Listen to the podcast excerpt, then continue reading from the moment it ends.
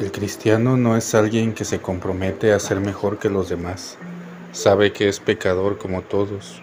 El cristiano sencillamente es el hombre que descansa frente al nuevo arbusto ardiente, a la revelación de un Dios que lo lleva el enigma de un hombre impronunciable, sino que pide a sus hijos que lo invoquen con el nombre de Padre, que se dejen renovar por su poder y que reflejen un rayo de su bondad para este mundo tan sediento de bien así en espera de buenas noticias. He aquí, por lo tanto, cómo Jesús introduce la enseñanza de la oración del Padre nuestro. Lo hace distanciándose de dos grupos de su tiempo. En primer lugar, los hipócritas. Hay personas que pueden tejer oraciones ateas sin Dios y lo hacen para ser admirados por los hombres. Luego Jesús toma distancias de la oración de los paganos.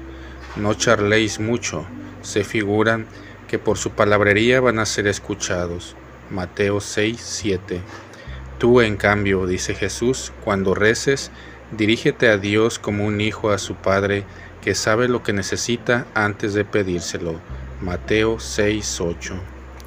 Tomada de la audiencia general del 2 de enero de 2019.